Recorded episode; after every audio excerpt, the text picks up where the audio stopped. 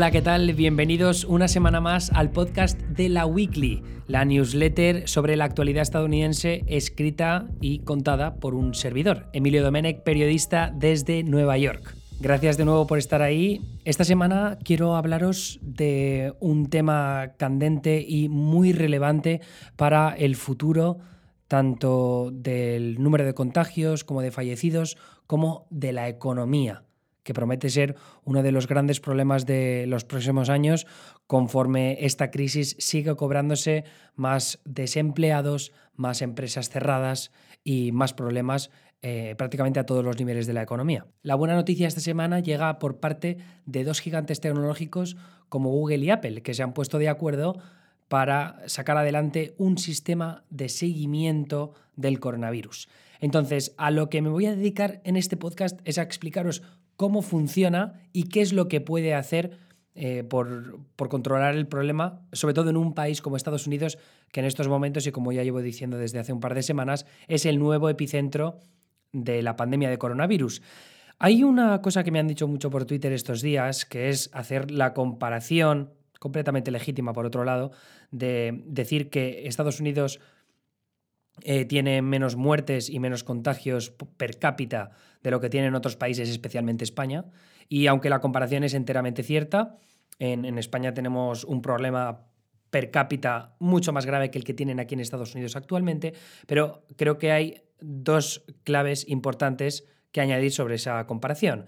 Eh, por un lado, tenemos que tener en cuenta que Estados Unidos, en Estados Unidos van atrasados en lo que respecta a la pandemia y por tanto el número de fallecimientos no se puede comprobar directamente, o sea, no se puede comparar directamente con España, porque todavía tenemos que esperar pues una o dos semanas para ver cómo aumenta esa cifra de contagios y de fallecimientos. Y en segundo lugar, porque Estados, es un Estados Unidos es un país amplísimo, extensísimo eh, de territorio. Entonces, si te centras en una ciudad como Nueva York o incluso en un estado como Nueva York, podrá ver cualquier persona que un estado de 19 millones de habitantes tiene unas cifras de contagios y de fallecimientos más o menos en el mismo rango del que tiene España en estos momentos. Eso lo que, lo que nos quiere decir es que esa comparación directa dice exactamente lo contrario de lo que están intentando probar aquellos que dicen, no, pero es que per cápita Estados Unidos está mucho mejor que España porque en España se han tomado peores decisiones. En España se han tomado decisiones terribles en lo que respecta al coronavirus, a destiempo, correcto. En Estados Unidos, permitidme decir que peores. Y sobre todo con una persona eh, como Trump que sigue negando la mayor sobre los problemas que enfrenta realmente Estados Unidos y tiene pensado reabrir la economía el 1 de mayo. De nuevo, y es algo que ya comenté en un vídeo eh, que hice en su momento para Neutral, eh, Trump es una persona que, lejos de las cosas que dice en público, luego toma decisiones acorde a lo que le recomiendan los expertos. Quizá no en el pasado con algunos temas un poco más Mm, menos trascendentales, pero en lo que respecta a esta crisis del coronavirus, está respetando mucho lo que dicen eh, expertos como el doctor Anthony Fauci y la doctora Deborah Birch. Entonces, en, ese aspecto, yo creo que va a ser más fiel a lo que le digan los expertos y que todo, todo este rollo, todo este discurso de vamos a reabrir la economía. El 1 de mayo va a depender, en cualquier caso, de los pronósticos, de las proyecciones de fallecimientos que pueda haber conforme la crisis del coronavirus se sigue desarrollando en Estados Unidos que en ese aspecto sí que quiero hacer una actualización antes de pasar al resto del podcast, que es decir que en Nueva York se está reduciendo o se está aplanando la curva del número de hospitalizaciones, también del, número de personas entubadas que necesitan ventiladores. Esto lo que significa es que al final probablemente no se vayan a necesitar, a necesitar tantos ventiladores como preveía el gobernador Andrew Cuomo hace apenas dos semanas y por la razón por la cual también criticó bastante a Trump en su momento. Eh, pero por otro lado, el hecho de que se esté aplanando la curva no significa que se esté reduciendo todavía el número de fallecimientos. De hecho, estamos viendo cómo se está eh, quizá aplanando en torno a las 800, 900 muertes diarias, que sigue siendo un número muy alto y, que puede, acabar siendo, bueno, ya lo está siendo devastador para, para el estado de Nueva York. De todas maneras, esta ola del coronavirus se va a empezar a ver ahora en el resto del país. Estamos viendo ya que ciudades como Baltimore, eh, en, el estado de Maryland, eh, muy cerca también Filadelfia, en Pensilvania, o Washington, D.C., que está en la frontera entre Maryland y Virginia, eh, van a ser tres ciudades que van a sufrir mucho el coronavirus en las próximas dos semanas. O sea, son los dos nuevos focos, o sea, los tres nuevos focos de la crisis del coronavirus en Estados Unidos y creo que es un problema bastante gordo porque son tres ciudades con población afroamericana muy alta. De hecho, son eh, tres ciudades en las que la población afroamericana es mayor que todo el resto de, minorías y que la población blanca. Esto es importante porque en, en, la última semana han salido nuevos datos demográficos sobre el número de contagios y de fallecimientos en algunas zonas de Estados Unidos, sobre todo en Chicago y en Luisiana y en Nueva York, y se está viendo que la mortalidad entre pacientes de coronavirus está siendo mucho más grave entre pacientes afroamericanos e hispanos.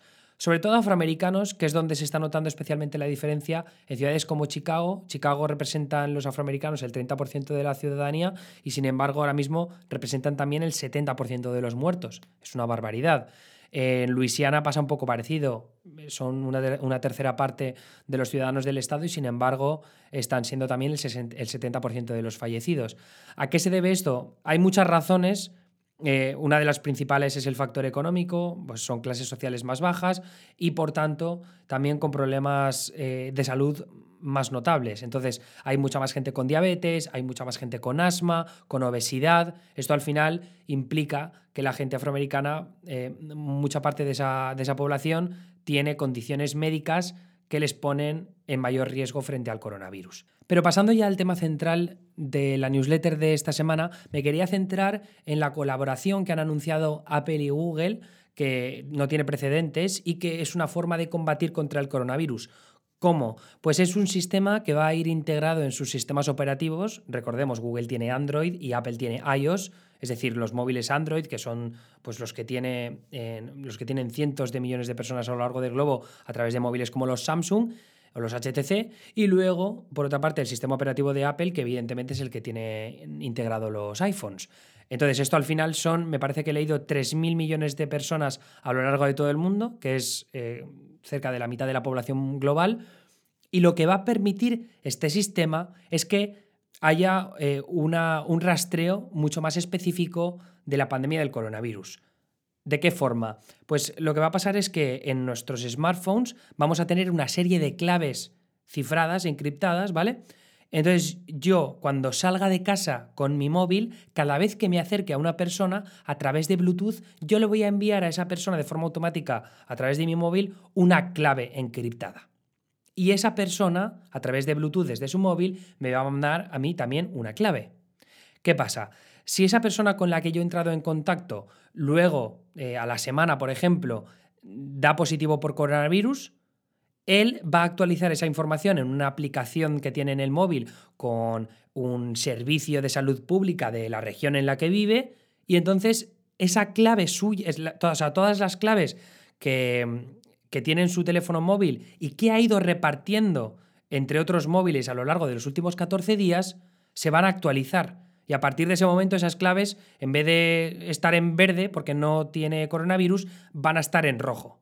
Entonces, él da su consentimiento para que ese grupo de claves, esa lista de claves, se suba a la nube y todos los usuarios que han entrado en contacto con esa persona a través de su móvil en, en, los últimos 14 días van a recibir una actualización de claves de gente que ha dado positivo por coronavirus y en el momento en el que una de esas claves haga match, ¿no? Como en el Tinder, pues va a decir, te va a llegar una notificación al móvil y te va a decir, oye, mira, que una de las claves que te han enviado es de una persona que ha dado positivo por coronavirus eh, en los últimos 14 días y por tanto tú ahora tienes que tomar estas medidas. ¿no? Entonces, dependiendo de la región en la que vivas, tú, eh, tu aplicación de salud pública te dará una serie de recomendaciones. Te dirá, oye, mira, tienes que ponerte en cuarentena 14 días. Puedes ir a este hotel o a este sitio para ponerte en cuarentena y no poner en riesgo a los tuyos. O puede recomendarte que vayas a un hospital en los siguientes tres días para hacerte un test de coronavirus y comprobar si a ti te han contagiado también y a partir de ahí tomar otras medidas. ¿no? Entonces, este sistema ¿Por qué funciona por Bluetooth? Bueno, esto es muy importante porque deja de lado las preocupaciones que había con el hecho de que nos convirtamos en una sociedad distópica en la que el gobierno controla todo lo que hacemos a través de geolocalización, de saber dónde estamos, de determinar en cada momento que, mira, entra en contacto con alguien, entonces me va a venir un camión, me va a coger y me va a llevar a un campo de concentración de gente con coronavirus. No, eso no puede pasar con este sistema. ¿Por qué? Como digo, las claves están encriptadas, se cambian cada ciertos minutos. Entonces, tú le estás pasando muchas claves a mucha gente diferente, pero en esas claves no pone tu nombre. En esas claves no hay información personal, tampoco hay información de localización específica. Lo único que hay es un intercambio de claves. O sea, yo le estoy pasando una clave a una persona, esa otra persona me la está pasando a mí, y en el momento de que alguno de nosotros, quizá, que quizá no pase, lo actualicemos nuestra información diciendo que hemos dado positivo en coronavirus, esas claves se actualizarán para decir que cualquiera que ha estado en contacto con esa clave tiene que tomar medidas. Pero no significa que vayan a recibir información de quién es la persona con la que han entrado en contacto que tienen coronavirus. Tampoco dónde lo han, lo han cogido. Lo único que sabe esa persona es que en los últimos 14 días una de las claves con las que ha entrado en contacto ha dado positivo. Y ya está. ¿Vale? Así que eso es muy importante porque permite tener un control del número de positivos y, de los contagios que puede haber, haber habido por parte de una sola persona, pero al mismo tiempo se mantiene la privacidad de todos los implicados. Y por otro lado, eh, otro aspecto importante que no, no, se han tenido en cuenta en países como Singapur, como Corea del Sur o como China, es que tienes que dar tu consentimiento para participar en este sistema, ¿vale? Entonces, a la hora de publicar, por ejemplo, la información actualizada de que has dado positivo por coronavirus en esa aplicación de salud pública de la región en la que vives, tienes que dar tu consentimiento para dar esa información y para que tu clave se actualice y le llegue esa, esas recomendaciones a toda la gente que puedes haber infectado en los últimos días. De esa manera, pues no tachamos a la gente de infectados, ¿no? Este, este cabrón está infectado. Pues eso no, no lo podremos hacer porque es todo bastante anónimo. De todas maneras, evidentemente esto tiene sus limitaciones, ¿no? El hecho de que sea opcional significa que no todo el mundo se lo va a poner. Aquellos que tengan miedo en cualquier caso de que puedan vulnerar su, eh, su privacidad, pues por todos los miedos que nos han despertado las grandes compañías tecnológicas a, lo largo de los últimos años, como Facebook y Google, pues van a decir, mira, no me fío, no voy a jugar a este juego. Eh, pero de todas maneras, teniendo en cuenta lo bien que se ha aportado mucha gente en lo que respecta al distanciamiento social, a quedarse en casa, el confinamiento, me extrañaría que no eh, hubiera bastante concienciación respecto a este tema y, que la gente pues, se involucrara bastante rápido. De todas formas, de nuevo, no todo el mundo tiene dinero como para comprarse un Android o un iPhone. Eh, ¿Vale? Que, no serán muchísimas personas en un país como Estados Unidos los que no tienen acceso a un móvil de esas características, pero los hay. Y, si estamos pensando en móviles que tienen esos sistemas operativos, bueno, pues al fin y al cabo, los que tienen menos recursos son los que menos acceso tienen a esos, esos móviles. Hay gente que probablemente pues, todavía tenga flip phones de, del año de la pera, ¿vale? Pero vamos, que eso todavía queda por decidir. Vamos a esperar un poco más de tiempo para ver cómo se implementan todas estas medidas y cuál es la coordinación evidentemente, entre las compañías tecnológicas y el gobierno estadounidense y luego también los gobiernos locales y estatales, porque eso, será un poco eh, más definitivo para determinar cuál puede ser el éxito de este sistema.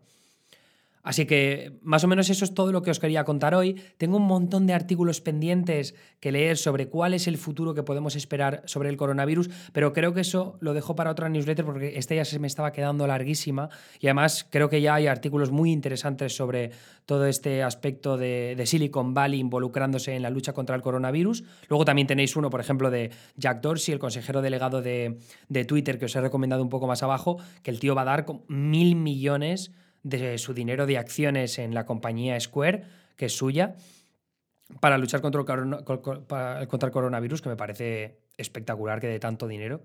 No sé, no recuerdo haber visto una donación tan bestia por parte de uno de estos mil millonarios. Que bueno, evidentemente yo, esto para que lo sepáis, y yo quiero ser honesto con mis oyentes, pero bueno, yo soy muy defensor de que los mil millonarios, o sea, me parece una locura que existan y, creo que tendrían que pagar muchos más impuestos. Pero, seguro que alguno se alarma de escucharme decir eso y me tilda de rojo, pero ya tendremos esa, una oportunidad de hablar más en específico sobre ese tema. Respecto al resto de la newsletter, por favor, ved los vídeos de Saturday Night Live en especial las imitaciones de Chloe Fineman, que me parece una puta genia y deberíais seguirla en Instagram porque es hilarante y hace unas imitaciones de locos. Lo que hace con, con Carol Baskin, la de Tiger King, es brutal.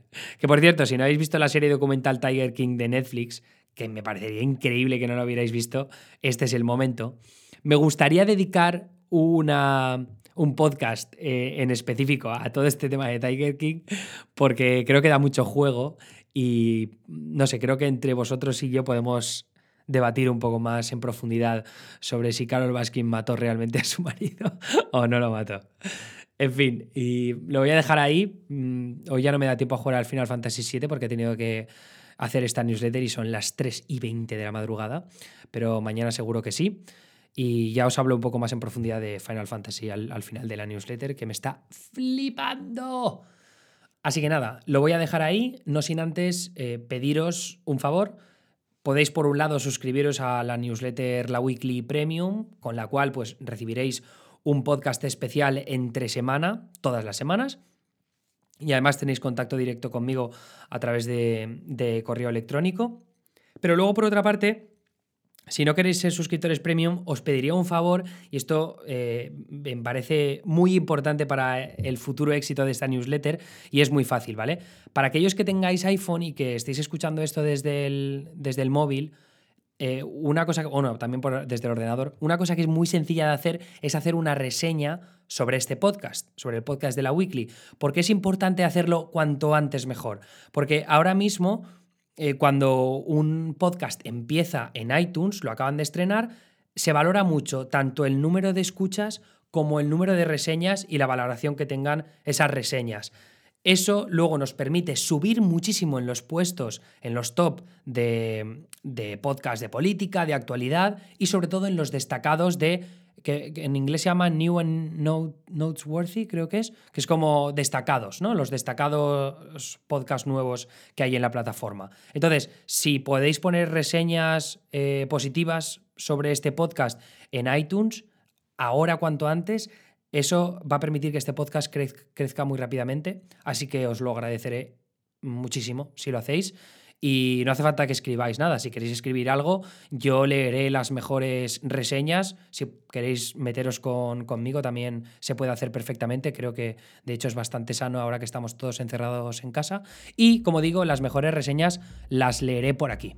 Así que curraoslo si queréis que lo cuente por, por este podcast. Y nada, eso es todo. Eh, un abrazo muy fuerte, cuidaos y tened cuidado al salir a la calle ahora que en España, sobre todo para los que me leéis desde allí, se está abriendo un poco la veda para volver al trabajo. Eh, feliz Pascua también a aquellos que seáis cristianos y nos vemos la semana que viene. Bueno, entre semana con los premium. Adiós.